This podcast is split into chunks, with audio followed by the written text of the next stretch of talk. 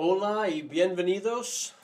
Hola y bienvenidos y gracias, gracias a todas y todos por estar conmigo el día de hoy. Mi nombre es Otis Landerholm, soy el abogado principal aquí en Landerholm Immigration APC, donde luchamos por su sueño americano. Hoy quiero hablar del tema de que qué pasa si cambian el local, el lugar, ¿ok? De dónde está su corte. Y vamos a hablar de ese tema y gracias y bienvenidos.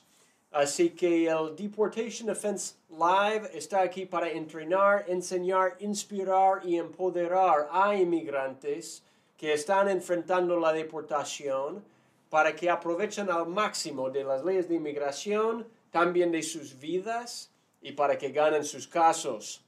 ¿Ok? Usted está enfrentando la deportación en corte de inmigración o usted conoce a alguien que está enfrentando la deportación en corte de inmigración, porque si es así, usted sabe que no es fácil, es cuesta arriba, las leyes están en nuestra contra. Y aquí en el Deportation Defense Live estamos aquí para darle a usted los mejores chances posibles de ganar su caso. ¿Ok? Hoy nuestro tema es, hey, han cambiado el lugar, el local de mi corte. Ahora, ¿qué hago? ¿Ok? Y eso va a estar pasando, así que, que preste atención a eso. ¿Ok? Así que gracias. Mientras que estoy hablando, si usted tiene preguntas, pues mándame sus preguntas, no hay problema. ¿Ok? Y Christopher Carvajal, pues hello, hola. Gracias por estar aquí conmigo, gracias por decir, decir eso. Y, um, y, todos que están aquí, siendo en YouTube, Facebook, Instagram, LinkedIn, TikTok, pues hola, bienvenidos, gracias, gracias por estar aquí conmigo el día hermoso de hoy. ¿Ok? Así que como siempre me gusta comenzar con un pequeño tip de empoderamiento. ¿Ok?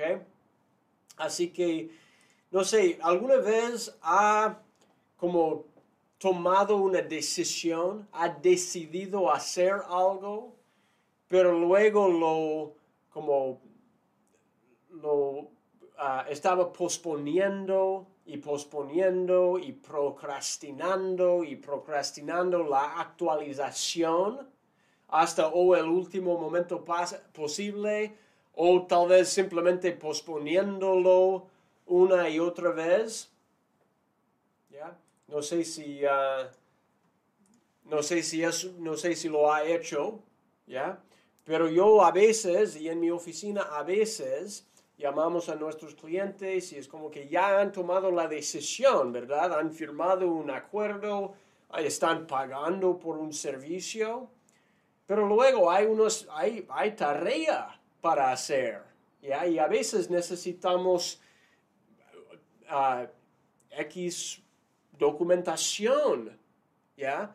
Para hacer nuestro trabajo, para someter el caso, o necesitamos coordinar unas citas para coordinar el caso. Y a veces, no siempre, pero a veces, de vez en cuando, hay personas que es como que, ay, abogado, voy a llamarle, dame otra semana. Y luego viene la otra semana y, ay, abogado, no he Ah, no lo he hecho todavía, dame otra semana más. Y a veces pasa, y a veces hay cosas que pasan en la vida de uno, pero mi recomendación es que no haga eso. ¿Ok? Que no haga eso. Y a veces hay personas, uh, o perdón, a veces hay cosas que está pasando en la vida. Obviamente, si uno se enfermó o algo, pues tiene sentido. ¿Verdad? O a veces, a veces hay otras cosas que realmente no es posible recibir la evidencia que, que necesitamos juntar para someter el caso. Pero en otras ocasiones, yo pienso que tal vez la persona está con miedo del cambio, ¿ya? O con miedo de lo que va a recibir o de, o de algo en el proceso, o tal vez tiene algo de incertidumbre y es como que algo de nervios. ¿Ya? Y para mí es como que el tip de empoderamiento es que, mira, para mejorar la vida, para mejorar la situación de uno, requiere tres cosas. Primero requiere una decisión, que muchas veces lo hemos hecho, ¿ya? Pero luego requiere acción, ¿ok? Y luego requiere perseguir, perseguir, como seguirlo para lograr el mejoro en la vida que está buscando. ¿Cuáles son las tres cosas que requiere mejorar la vida? ¿Cuáles son? Primero, una decisión. Hay que tomar la decisión. Segundo, hay que actuar, hay que tomar pasos para como tener acción en la decisión. Y tercero, hay que perseguir, hay que, siempre va a haber dificultades hay que seguir, ¿ok? Aún, en, aún enfrentando dificultades, ¿ok? Nada más eso, eso es lo que deseo para usted, um, que sigue con las cosas que usted quiere, que ya sabe que tiene que hacer para lograr el éxito en la vida que está buscando, ¿ok? Nada más eso, um, gracias por escucharme eso. Ahora voy a cambiar y voy a hablar del tema legal. ¿Ok? Así que aquí está la situación. Imagínese que está en corte de inmigración y de repente un día llega a casa, ve, en el correo y ha recibido una notificación de que van a cambiar el lugar, ¿ok? la localidad, el lugar de la ciudad, tal vez, de su corte. ¿Ok? A veces eso pasa. ¿Y qué significa eso? ¿Y por qué pasó? Pues quiero hablar de eso. Primero hay que saber que está buenísimo que usted recibió la notificación. ¿Ok? Porque cuando uno está en corte de inmigración hay que, hay que siempre mantener al corte informada de, informado de cuál es su dirección actual. Para que siempre pueda recibir ese tipo de notificación. Eso es otra de las ventajas que viene con tener abogado, porque el abogado también va a recibir esos correos. ¿ok? Y, el abogado puede estar seguro que está actualizando su dirección si es que se muda a otra casa o otro, a otro lugar. ¿ok? Y como siempre, si no cambia, si no hace la actualización de su dirección y si no reciba la notificación por eso, pues no es excusa. ¿Ok? Y si hay una fecha en corte que no sabe y si no aparece, pues va a ser una orden de deportación en su contra simplemente por no haber llegado ese día. Así que realmente es sumamente importante siempre mantener al corte informado de su dirección actual. O ok, okay pero imagínese, recibió esa noticia, su, eh, su corte ha cambiado el lugar o la ciudad del corte. ¿Qué significa eso? Pues eso va a estar pasando. ¿Ok? La semana que viene están abriendo un corte nuevo aquí en el área de la bahía, en Concord, California, que va a cambiar. Cada vez que abren un nuevo corte, que va a estar, van a estar haciendo eso durante el 2024 en varios ciudades aquí en Estados Unidos. ¿Ok? Cuando abren un nuevo corte, ellos ponen como fronteras, por decirlo así, para determinar qué área geográfica va a, va como estar con la jurisdicción de ese corte nuevo. Cuando ellos hacen eso, el corte va a estar mandando nuevas noticias de nuevas audiencias. Y eso puede significar muchas cosas. Su juez a lo mejor va a cambiar. ¿Ok? Con un cambio de juez hay muchas cosas que cambian también. A veces cambia el tiempo, la duración que va a tomar su caso al completo, porque eso depende siempre en el juez. También puede afectar las probabilidades de tener éxito en su caso, porque eso también muchas veces, muchas veces depende del juez. ¿Ok? Así que hay que saber esas cosas. Hay que estar listo para, para esas cosas. ¿Ok?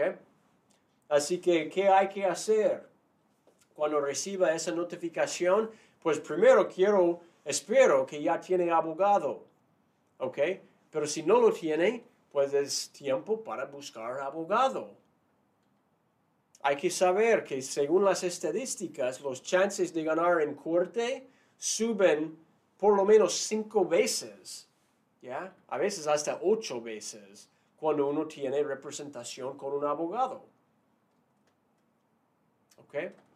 Hay que, ah, con la notificación, hay que poner en su calendario la fecha, la hora de su próxima audiencia. Hay que entender si es una audiencia preliminar o si es el jurado final si es Master Calendar Hearing o una audiencia individual que llamamos.